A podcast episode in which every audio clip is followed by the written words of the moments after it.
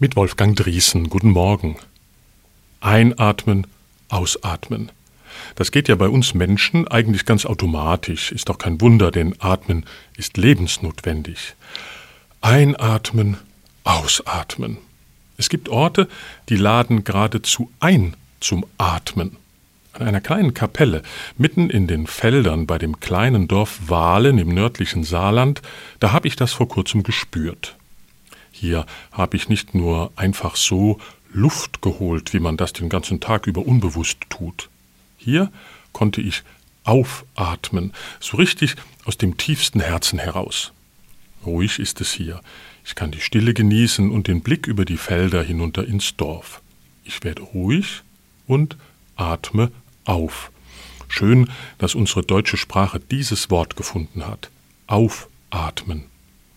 Denn das ist mehr als bloßes Ein- und Ausatmen. Wer aufatmet, der wird irgendwie leichter, wenn eine schwere Situation vorüber ist. Wenn mir ein Stein vom Herzen fällt, dann atme ich auf.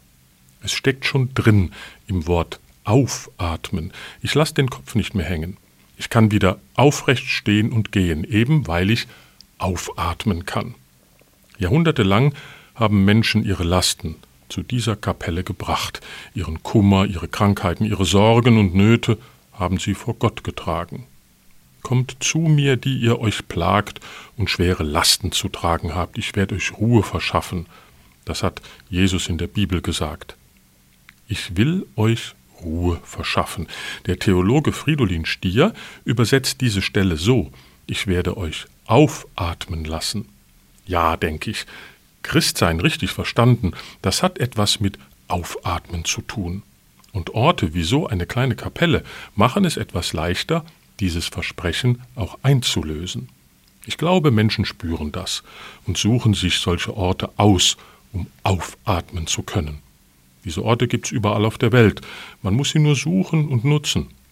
Vielleicht kennen Sie ja auch so einen Platz, und wenn nicht, dann gehen Sie doch mal auf die Suche. Es muss ja nicht unbedingt eine Kapelle sein. Nutzen Sie die Gelegenheit und gehen Sie hin zum Aufatmen. Wolfgang Driesen, Zweibrücken, Katholische Kirche.